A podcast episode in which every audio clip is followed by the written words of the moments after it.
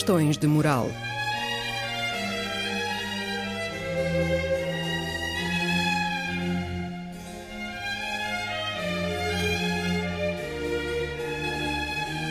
Escrito e apresentado por Joel Costa.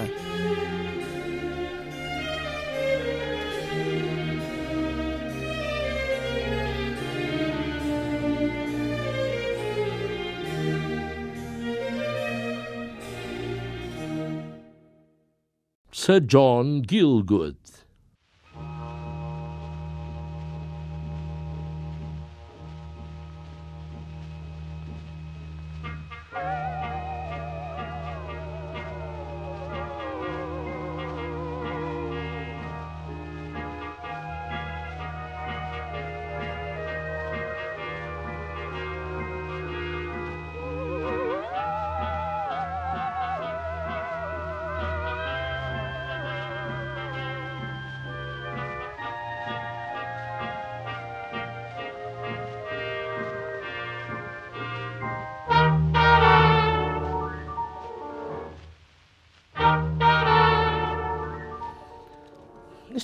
Por acaso, não deve ter grande interesse, porque, afinal, o Sir John Gielgud não era uma personalidade assim muito, assim muito, muito interessante. Ah, mas, enfim, cá estamos.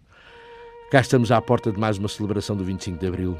Apetece sempre dizer qualquer coisa emotiva na efeméride, mas com franqueza, ao ponto a que isto chegou, estando as coisas como estão e sendo as coisas o que são, quem terá hoje a não ser por obrigação de cargo, por hipocrisia ou por rasteiros interesses pessoais, a coragem de falar de uma fantasmagoria maravilhosa que muitos de nós interpretaram mal nas suas últimas consequências.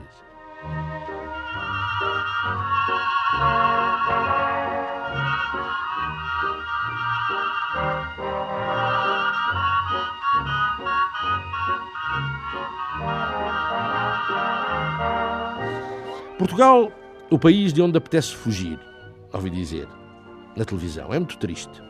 Dizer que no ato inaugural da nossa democracia estavam já contidos os germes da nossa perdição. Liberdade? Liberdade para quem? Democracia? Democracia para quê? E para quem? Justiça social? Como? Não vale a pena. É preferível falar de um, de um grande ator da cena mundial, Sir John Gielgud. Night and day.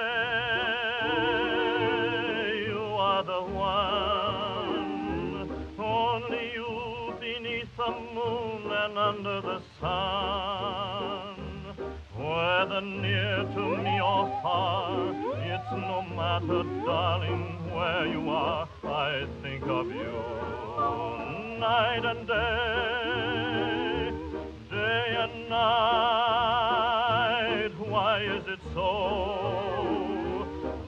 This longing for you follows wherever you go? In the roaring traffic. Sir John Gielgud, quem foi? Será que alguém aí desse lado ainda, ainda saberá quem foi John Gielgud? Os mais velhos, como eu, claro.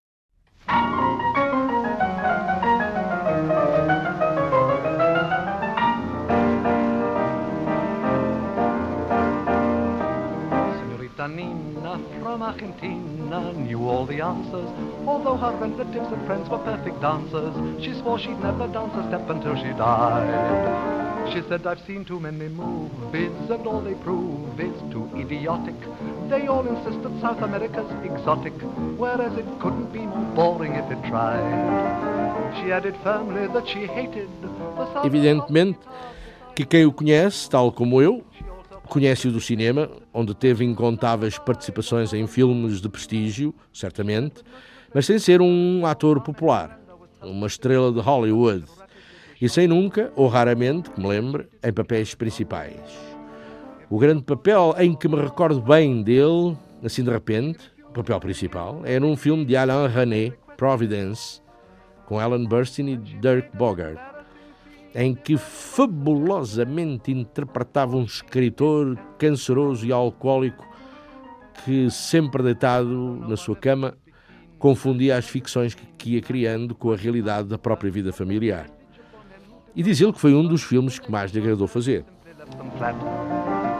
She said that love should be impulsive, but not convulsive, and syncopation had a discouraging effect on procreation, and that she'd rather read a book, and that was that.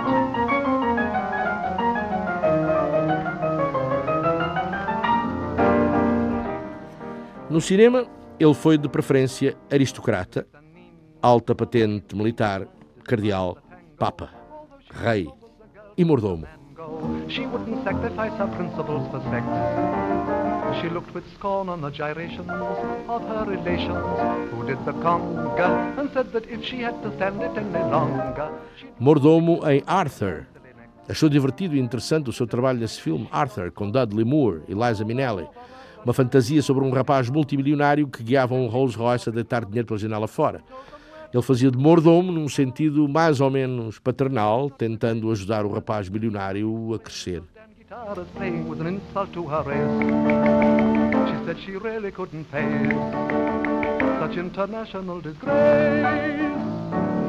She declined to begin the begin, though they besought her to. And in language profane and obscene, she cursed the man who taught her to. She cursed Cole Porter too. From this it's fairly clear that Nina, in her demeanor, was so offensive that when the hatred of her friends grew to Mais filmes: Santa Joana, Beckett, Chimes at Midnight, Carga da Brigada Ligeira, Crime no Expresso do Oriente, O Homem-Elefante, Prosperous Book, Arthur, Gandhi. Assim, de memória, os mais conhecidos. And so she married him because he couldn't die. Surely never could have been a more irritating girl than Nina. They never speak in Argentina of this degenerate bambina who had the luck to find romance, but resolutely wouldn't dance.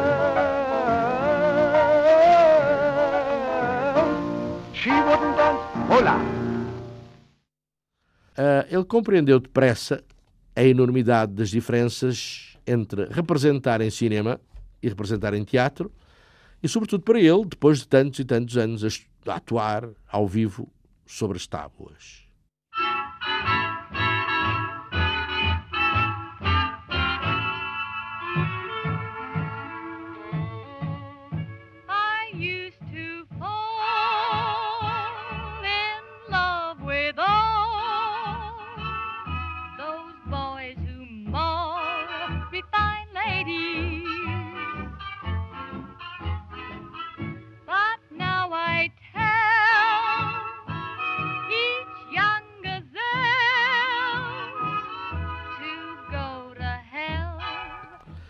Compreendeu a absoluta necessidade de paciência no trabalho cinematográfico, as esperas de horas e horas entre dois takes, duas cenas, duas mudanças de luz e de decor.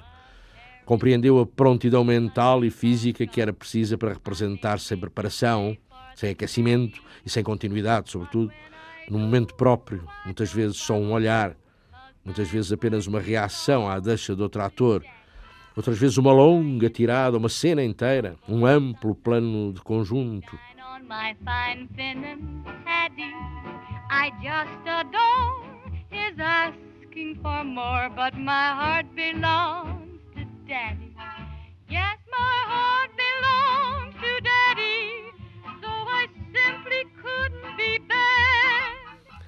Era mister concentrar-se no pensamento, na ideia que está por detrás da ação propriamente dita e ser parcimonioso e simples na execução do que lhe era pedido. No cinema tudo dependia dos movimentos da câmara e um ator nunca sabe ao certo quais as cenas que, no final, serão aproveitadas e montadas. Tudo ao contrário, claro, do trabalho teatral, em que o ator, desde que sobe ao palco até ao fim, controla o espetáculo e se controla a si mesmo.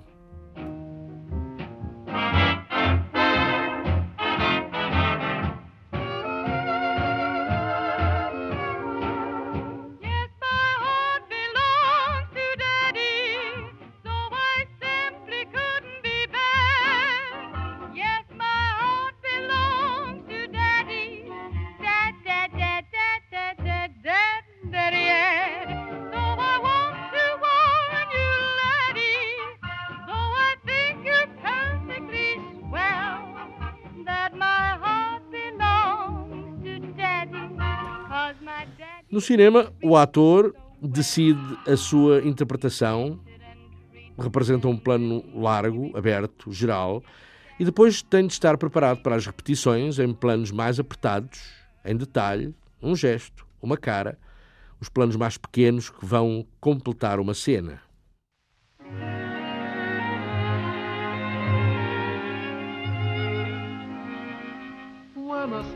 Vem alguém e diz: ponha a mão em cima do saco ao dizer esta frase. Vem outro e diz: toque com o dedo na sua gravata. E fazem-se coisas sem se saber porque se fazem. E é preciso conservá-las na memória pelo menos durante uma semana para fazerem racó. O que é uma tremenda chatice, porque se é obrigado a repetir minuciosamente gestos, movimentos que uma pessoa naturalmente faz sempre de maneira diferente. When the storm clouds are riding through a winter sky, sail away, sail away.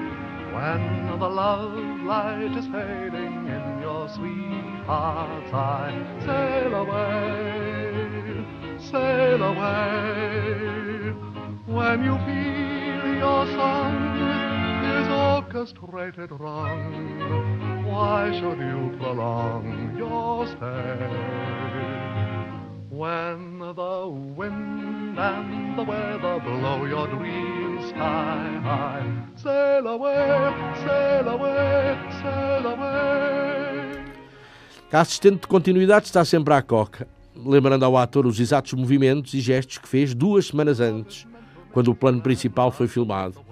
E o pior de tudo é que seja o que for que o ator faça, de bom ou de mau, uma vez aceito pelo realizador, ficará gravado para sempre.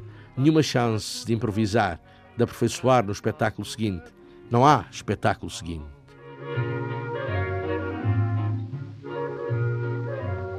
When your life seems too difficult to rise above, sail away, sail away.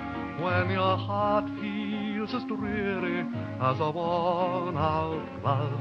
Sail away, sail away.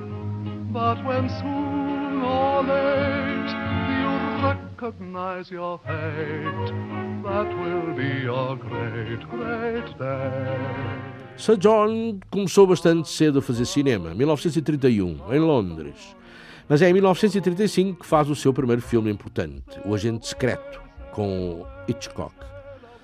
Era uma estafa representar todas as noites no teatro e estar às sete da manhã fresquinho no platô para filmar.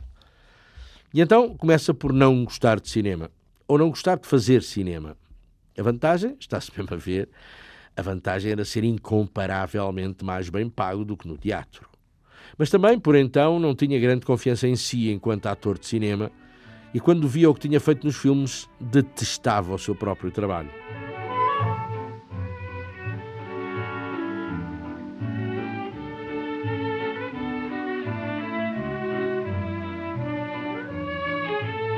Quando comecei a fazer filmes nos anos 30, sempre pensei que havia que ter o cuidado de ser exatamente o que parecia, o que fez de mim um tímido perante a câmara.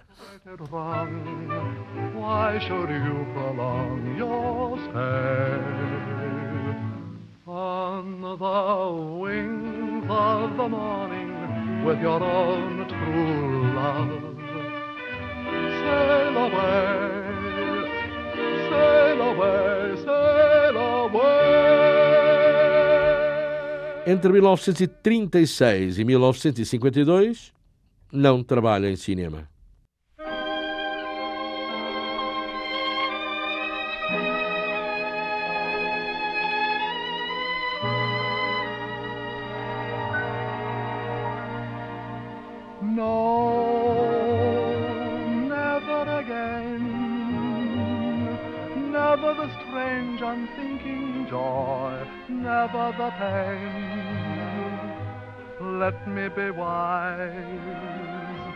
Let me learn to doubt romance, try to live without romance, let me be sane.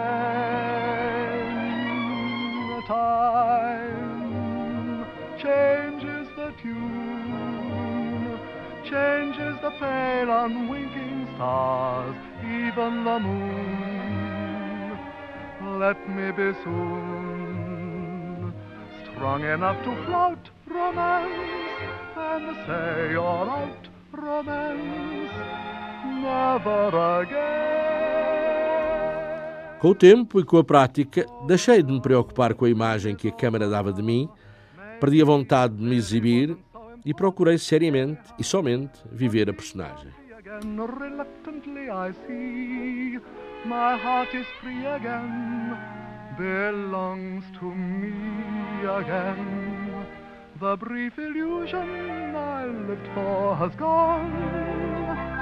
No more confusion and tears from now on. To start again and break my heart again, if you should ask me to, I'd say, to hell with you.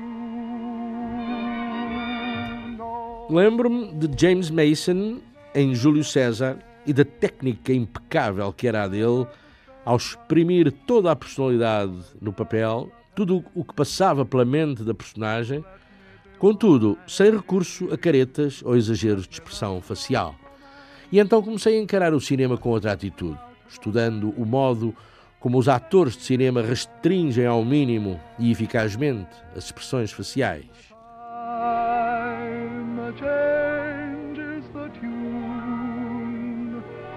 Changes the pale unwinking stars, even the moon. Let me be soon.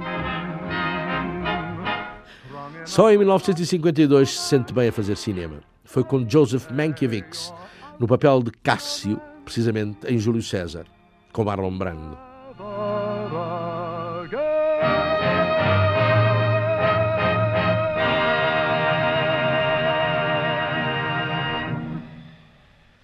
Nesse filme, Júlio César era o único inglês do elenco. Não contava com James Mason, que era inglês, mas que há muito se mudara para, para Hollywood. Era ele, ele John Gielgud, o único, o único inglês do elenco. E o receio que tinha era que os outros atores americanos pensassem alguma coisa do género, olha lá vem este grande senhor do teatro londrino a querer ensinar-nos a fazer Shakespeare. Por isso andaram mudo e quedo nas filmagens, nem uma nem duas, quanto, quanto aos estilos de representação ou de declamação de cada um.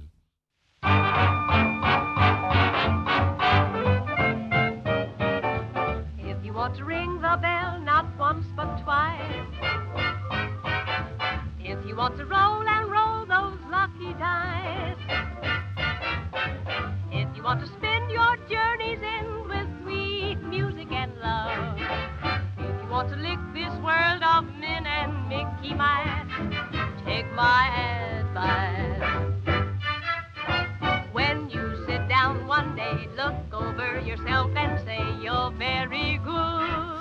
A propósito desse filme, Júlio César refere ele a modéstia do então jovem Marlon Brando, a quem, a pedido dele, Brando, deu algumas sugestões para o célebre discurso de Marco António, em que Brando tem um dos seus momentos mais geniais. Every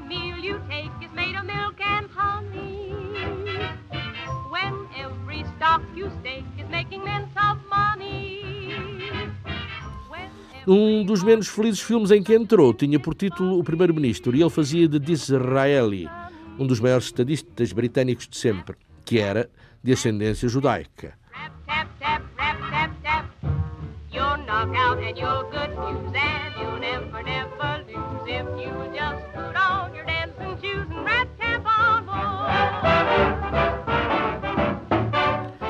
Por ter um nariz grande, muita gente se convenceu de que Sir John Gielgud era judeu, ou que, no mínimo, teria sangue judeu, o que o indicava particularmente para papéis de judeu. Chegou a perguntar ao pai se havia na família alguma pinga de sangue hebraico, até porque, pensava, boa parte dos melhores atores do mundo eram judeus. Mas não, não havia nada de judeu na família.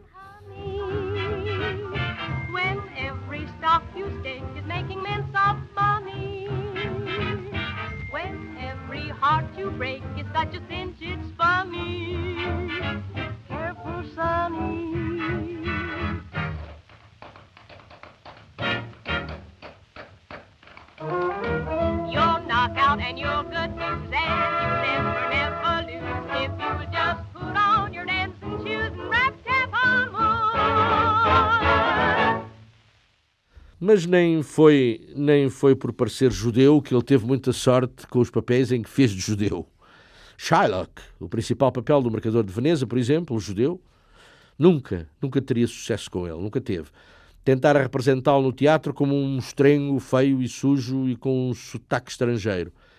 Mas em 1938 já os nazis andavam por ali hum, e ele entendeu que o público inglês gostaria de ver em Shylock um judeu simpático, quase um herói. E sentiu que era isso que, como ator romântico, esperavam dele.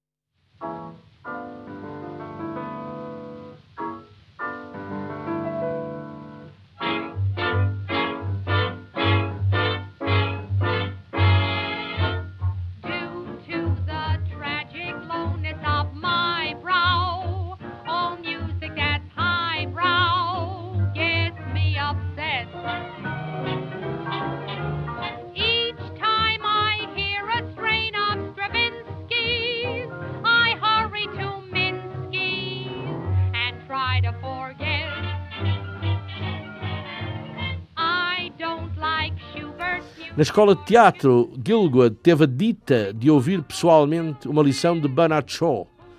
Dessa sessão, reteve ele uma ideia principal, uma recomendação de Bernard Shaw aos jovens atores. Nunca deveriam aceitar como cachê menos de 8 libras por semana. Estava-se nos anos 20.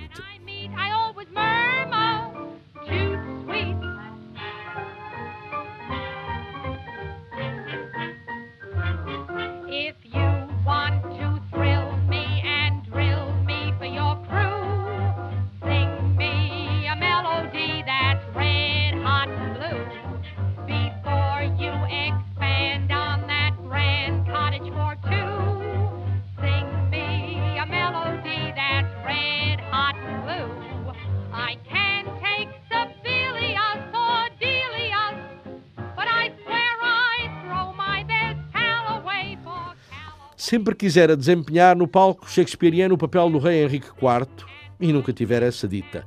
De maneira que ficou encantado quando Orson Welles o convidou para o papel no seu filme Chimes at Midnight.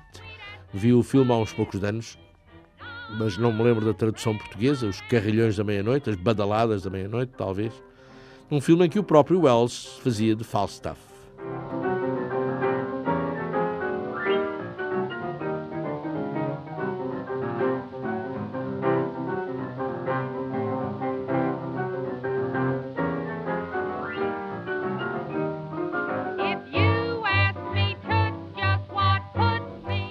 Gilgood tinha a noção de que o filme, fascinante, repleto de momentos interessantíssimos, não foram um êxito popular. Mas adorou trabalhar com Orson Welles. Foi um filme feito aos bochechos, não é? Rodado ora aqui, ora ali, como quase sempre com Welles, e devido aos eternos problemas que ele tinha de financiamento.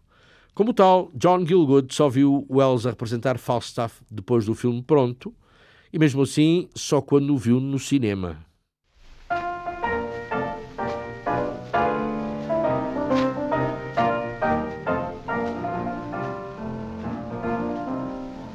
India that one read about and may have been misled about, in one respect has kept itself intact.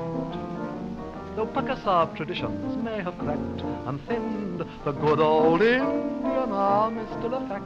That famous monumental man, the officer and gentleman, still lives and breathes and functions from Bombay to Kathmandu. At any moment one can glimpse matured or embryonic blimps.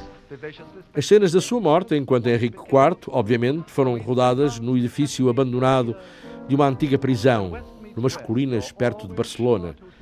O pior é que as janelas não tinham vidros e o frio de novembro entrava por ali dentro e enregelava o pessoal. Gilgood estava de malha nas pernas e uma leve camisa de noite. Sentava-se no trono e tinha uma resistência elétrica aos pés para se aquecer, enquanto Orson Welles gastava as últimas pesetas do orçamento a comprar uma garrafa de brandy para o manter quente e operacional.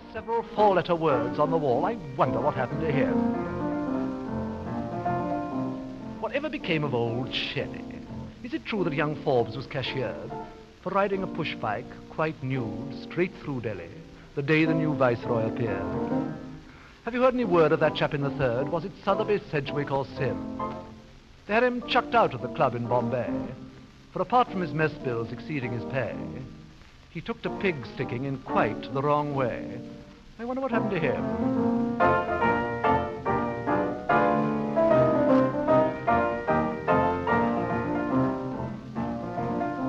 One must admit that by and large upholders of the British Raj don't shine in conversation as a breed. Though Indian Army officers can read a bit, their verbal wit has rather run to seed. Splendid insularity and roguish jocularity was echoing through India when Victoria was queen. In restaurants and dining cars, in messes, clubs and hotel bars. Uma das razões destes fundos musicais de Noel Coward, para além da música britânica da época, é porque nos seus primeiros tempos de teatro, Gilgood substituiu Coward numa das peças dele, The Vortex. Foi numa dessas récitas que um gato, a certa altura, apareceu em cena e num momento crucial da peça, deixando Gilgood em estado de choque. E estado de choque foi ele que Gilgood não fez mais nada, apanha o gato e atira com ele ao público.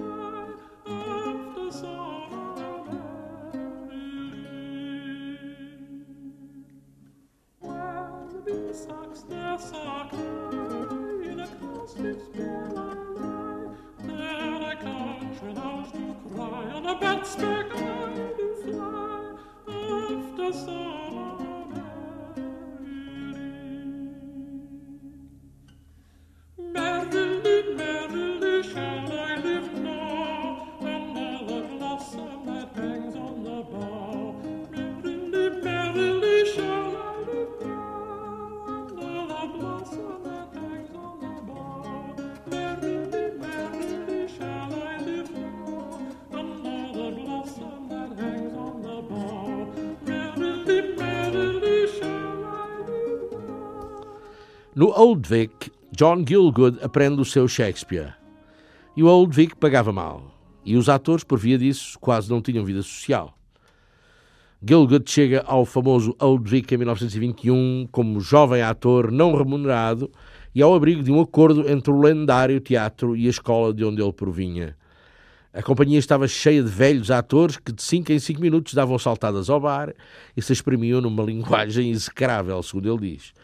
Começou a fazer papéis de algum calibre logo em cinco peças, uma delas desconhecida, e sendo as outras quatro nem menos do que Hamlet, Peer Gynt, Henrique V e Rei Lear.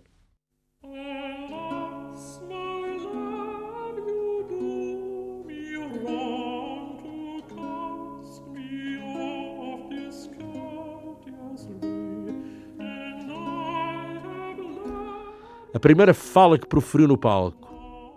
Aqui está o número dos franceses mortos, do Henrique V.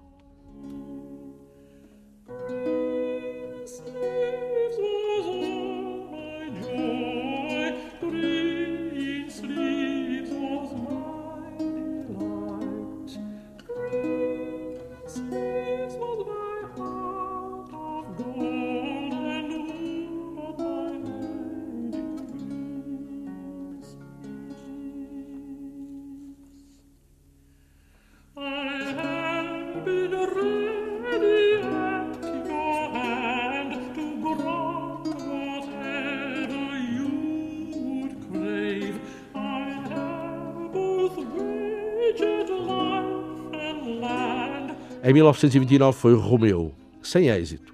A peça, segundo a concepção do diretor, era para não passar das duas horas de representação e o resultado foi uma algraviada dita às pressas que o público mal percebeu. Depois vem um papel no Mercador de Veneza, depois o Malade Imaginaire de Molière, o Ricardo II no protagonista, já. Sentiu-se muito orgulhoso de si por lhe terem dado o papel, que seria um primeiro sucesso pessoal.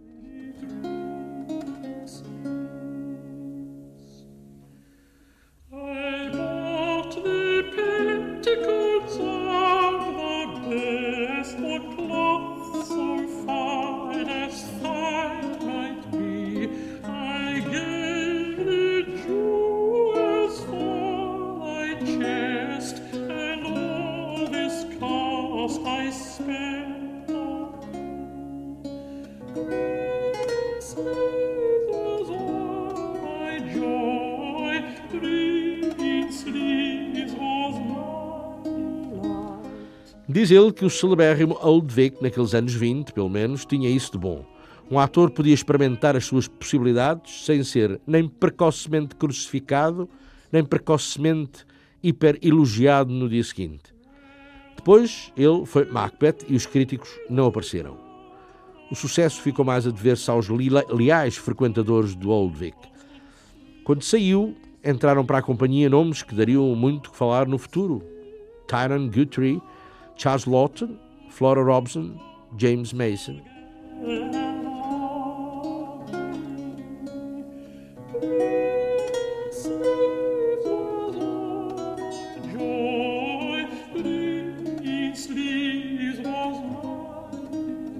Nos seus começos, Sir John Gielgud não se considerava um bom ator de composição, um daqueles que, como ele dizia, representavam preferencialmente personagens histéricas e neuróticas. Mas pensava que se representasse com verdade, talvez isso fizesse dele, algum dia, um bom ator. Nos papéis de jovem, diz ele que a tendência era para o exibicionismo, e por algum tempo a ambição dele não passava de poder vestir em cena belos fatos, de poder sentar-se nos belos sofás de uma comédia francesa. Foi no Old Vic que perdeu essa mania.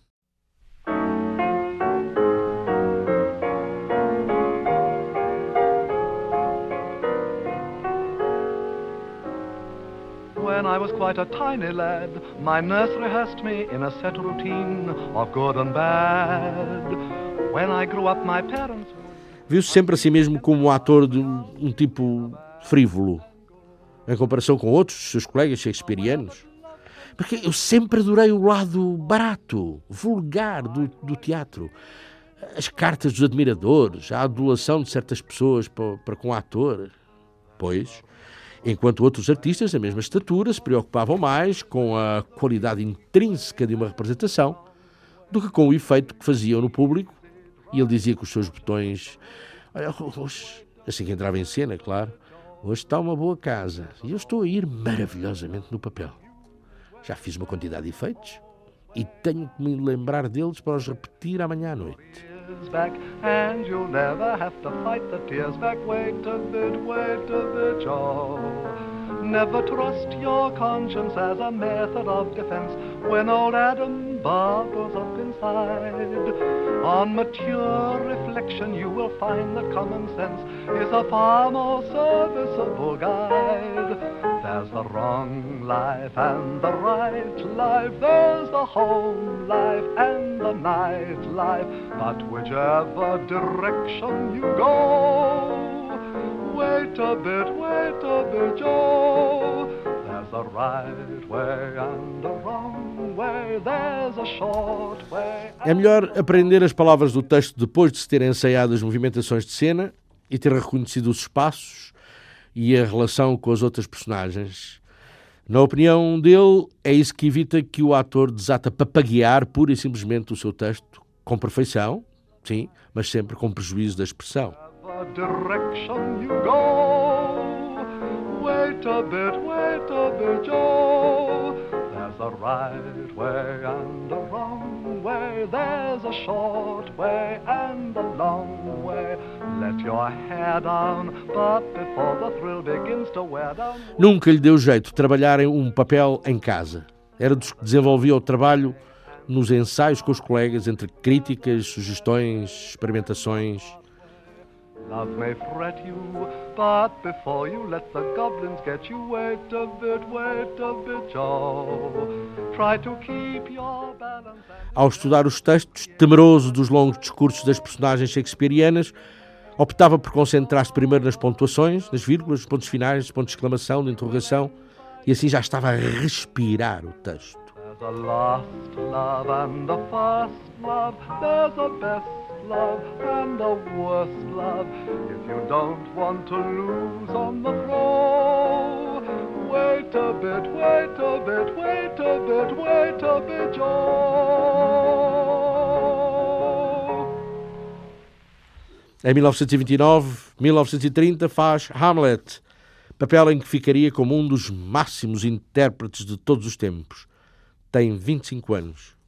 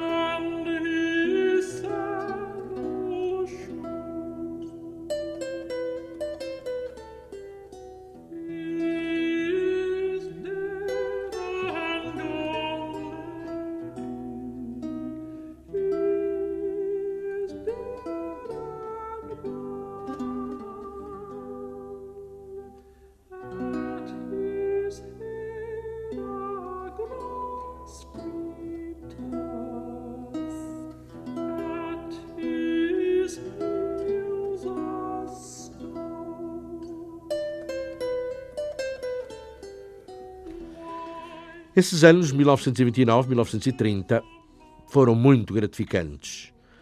Era, enfim, o jovem ator que começava a voar pelas próprias asas e, nesse período, começou a desenvolver grande interesse pela encenação.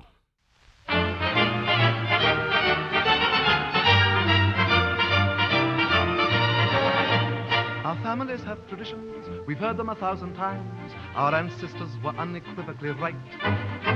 They frequently went on missions to very peculiar climes to lead the wretched heathen to the light. Though some of them were beaten up and some of them stampeded, though quite a lot were eaten up, a few of them succeeded. On one of these expeditions, an uncle we thought a bore turned out to be more spirited than ever he'd been before.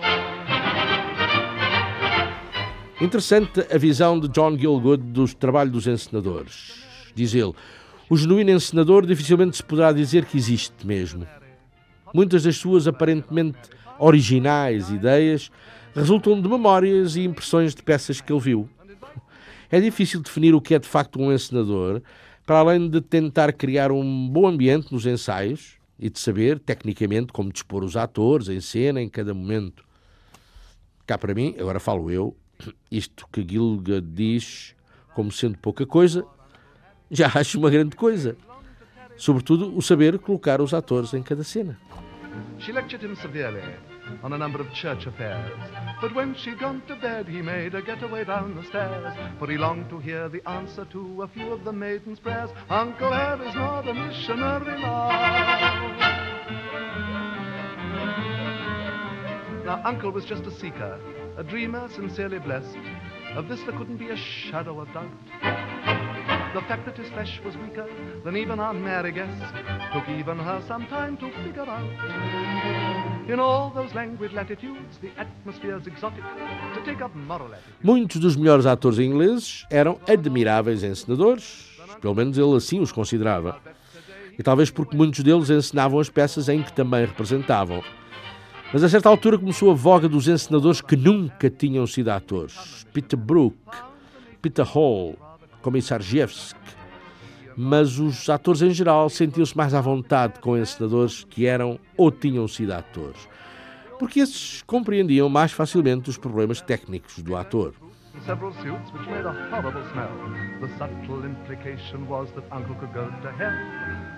Uncle Harry, some words with Vera Mary, thought the time had come to make a row.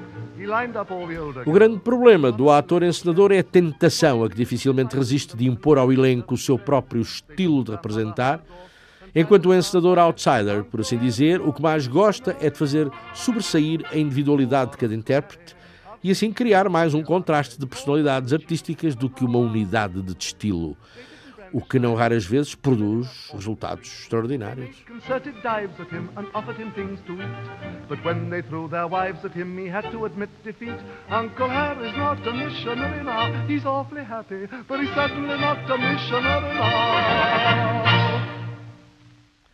Quando lhe propuseram Hamlet, a maior peça de todos os tempos em que o protagonista é um jovem, pensou que arriscaria um fiasco e que não seria capaz de melhor do que uma má cópia do, do- de um qualquer dos Hamlets que, que- que tinha visto. e, entretanto, tinha visto já uns 12. He that will an alehouse keep must welcome give away, and stall all ale that men may drink welcome give sing hey hey hey hey nonny, and stall all ale that men may drink must welcome give away. Hey, nonny, nonny, hey, nonny, nonny, hey, nonny, nonny, hey, nonny, nonny, hey, nonny, nonny, that alehouse keep must welcome give away, and stall all ale that alehouse keep must welcome give away, and stall all ale that alehouse keep must welcome give away, hey, nonny, nonny, hey, nonny, nonny, that alehouse keep must welcome give away. Começou a estudar o papel e a entrar na personagem de Hamlet como se estivesse a aprender a nadar.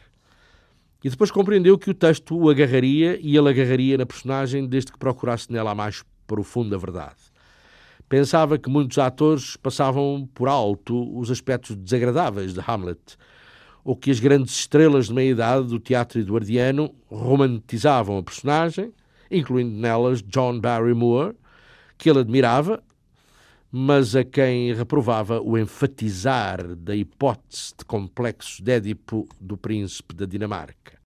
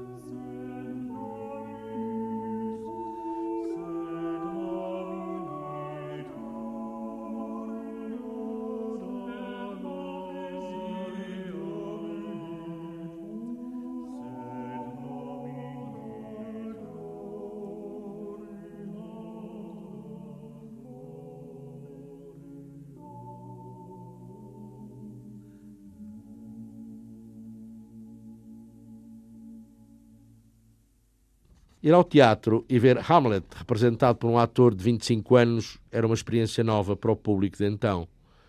Os atores da época nunca faziam Hamlet antes de chegarem aos 40. E a juvenilidade de Gilgood era um espanto novo, uma tensão nova logo nas cenas de abertura.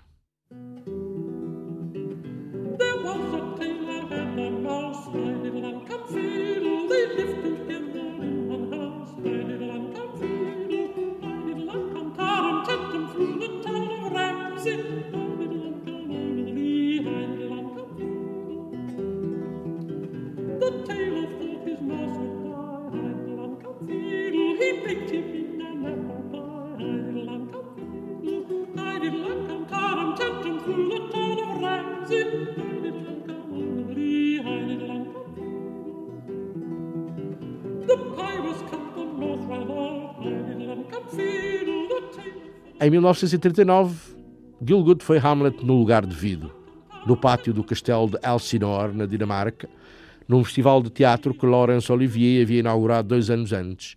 A Ofélia era Vivian Lee.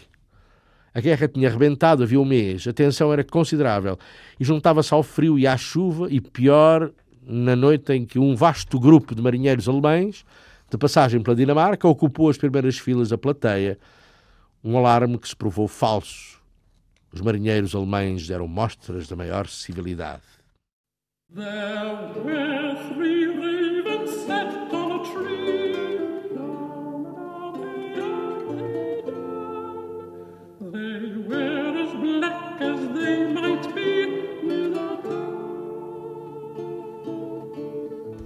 Em 1944, no Haymarket Theatre, representa Hamlet pela última vez em Londres. Alguns espectadores tinham-no visto nos começos, aos 25 anos, tinham visto as suas primeiras récitas e em 1944 viam as últimas e consideravam que fora melhor no papel aos 25 anos. Behold, alas, in your green field, down, down, down, there lies a knight slain under his shield.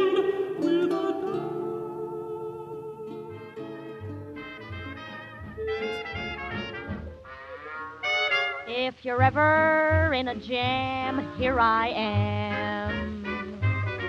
If you're ever in a mess, SOS. If you ever feel so happy you'll land in jail, I'm your bail. It's friendship. O mais sensacional Hamlet da carreira de John Gielgud, segundo o próprio, aconteceu em 1936 em Nova York. Nessa altura bateu o recorde da Broadway em número de espetáculos seguidos, 101. Um recorde que pertencia a John Barrymore. E o recorde de Gielgud manteve-se até aos anos 60, quando foi batido por Richard Burton. E ainda assim, numa encenação dele mesmo, Gielgud. Tinha tido sempre sorte em Nova York.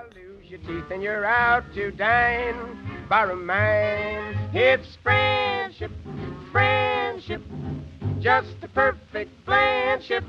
When other friendships have been forgate,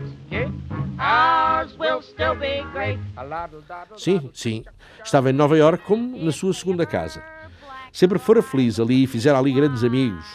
Vira a cidade crescer e mudar desde a primeira vez que lá tinha posto os pés, em 1928. Para ele, a Quinta Avenida, da Catedral de St. Patrick até ao Plaza, era um dos mais, uma das mais elegantes artérias do mundo. Assim como as torres do Central Park West, a cintilar ao sol, sim, eram para ele a visão mais mágica e romântica que se podia ter de uma cidade. Ours will Still be it. Hip, hip. If you ever lose your mind, I'll be kind. and if you ever lose your shirt, I'll be hurt. Voltando a Hamlet, era da opinião de que Hamlet não é papel para um ato, que um ator deva representar tantas vezes seguidas. Há, há demasiadas oportunidades nesse papel que encorajam o ator a experimentar todo o tipo de efeitos e de truques. É preciso ser dirigido por alguém com mão firme para manter o ator numa linha homogénea de representação. É um papel de uma violência física inaudita. Tanto que Burton lhe pediu que, como encenador, o ajudasse a definir as passagens onde podia descansar, uma vez que não queria apoiar a interpretação na, na- na neurose ou na histeria. Oh, mistress mine, where are you roaming? Oh, mistress mine, where are you roaming? Oh, stay and hear your true love's coming.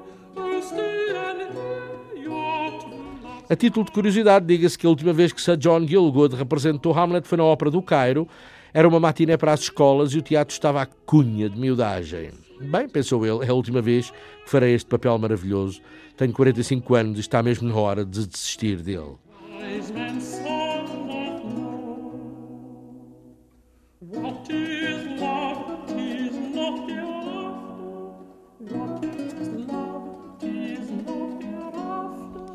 Na primeira récita e logo na cena de abertura, o ator que fazia de Horácio diz a frase Meu senhor, julgo que o vi ontem à noite, refere-se ao espectro do pai de Hamlet, claro, e cai nos braços de Gilgood com um ataque epilético.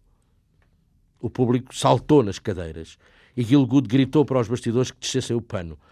O ator que fazia de Horácio recuperou para o dia seguinte, mas Gilgood nunca mais esqueceu do ator que lhe arruinou a última atuação em Hamlet.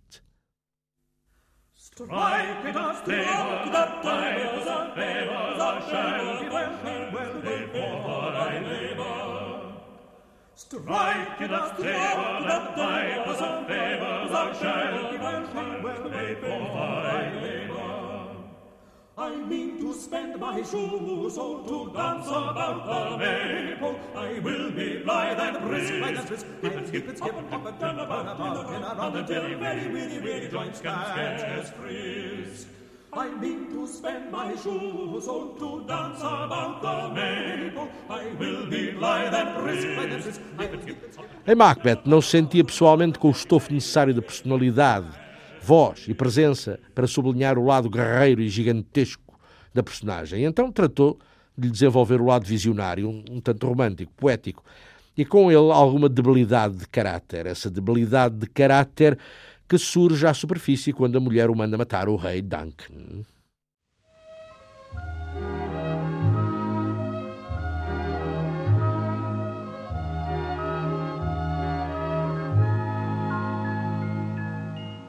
Jean-Louis Dominique Pierre Bouchon, true to the breed that bore him, answered the call that held him, throw his father's heart before him. Jean-Louis Dominique sailed away, further than love could find him. Yet in the night. Nunca se sentiu, todavia, muito seguro, ou só mais tarde se sentiu, a interpretar peças contemporâneas. E começou a ser solicitado para o teatro moderno em 1956 e assustou-se com a experiência. Em Shakespeare, um ator treina-se para projetar a voz, a personagem, enquanto em Chekhov se treina para uma representação mais intimista. Chegado a Edward Albee, Osborne, Edward Bond, David Story ou Harold Pinter, todos eles originais, mas todos eles estranhos à sua escola, ah, aí assustou-se.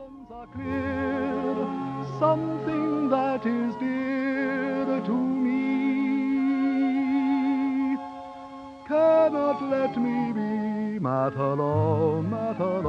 Where you go, my heart goes with you. Mas com o tempo, acabou por se habituar e adaptar.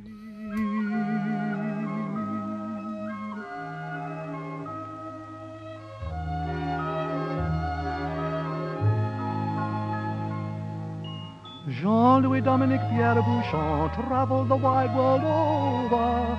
Lips that he kissed could not resist this loving, roving rover. Jean-Louis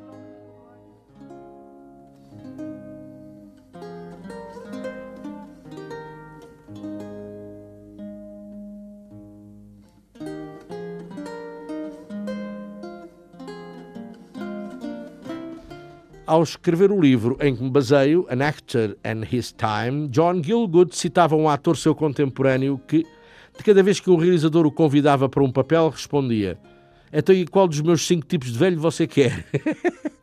de velho. Gielgud tinha um certo medo de se ouvir dizer as mesmas palavras.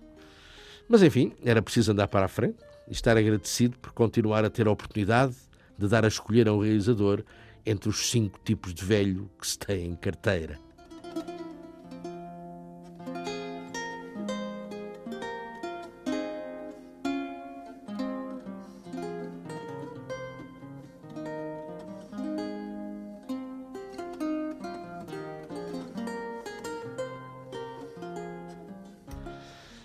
Sir Arthur John Gielgud nasceu a 14 de abril de 1904 e morreu a 21 de maio do ano 2000. Sempre teve um particular amor pelos animais e descendia de uma família de grandes tradições do teatro inglês. A avó, Kate Terry, grande atriz do seu tempo, felicitou-o calorosamente quando ele se iniciou na profissão de que, na verdade, gostava.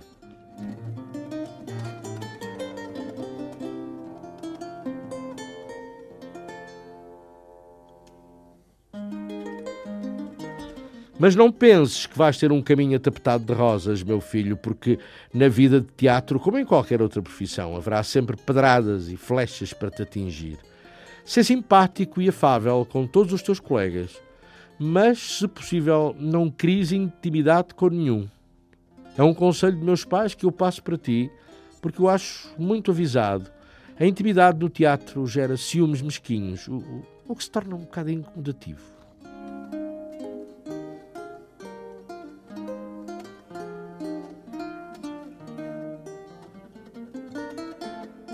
Talvez um conselho que não tenha utilidade apenas para a gente das vidas artísticas.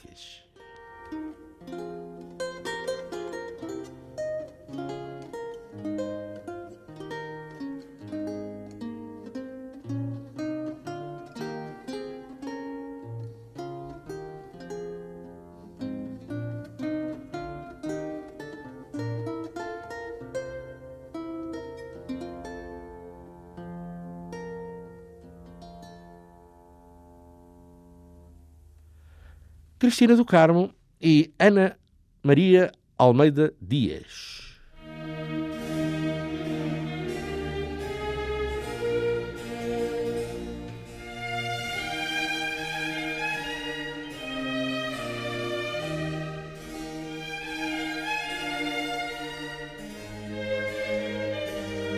Questões de moral.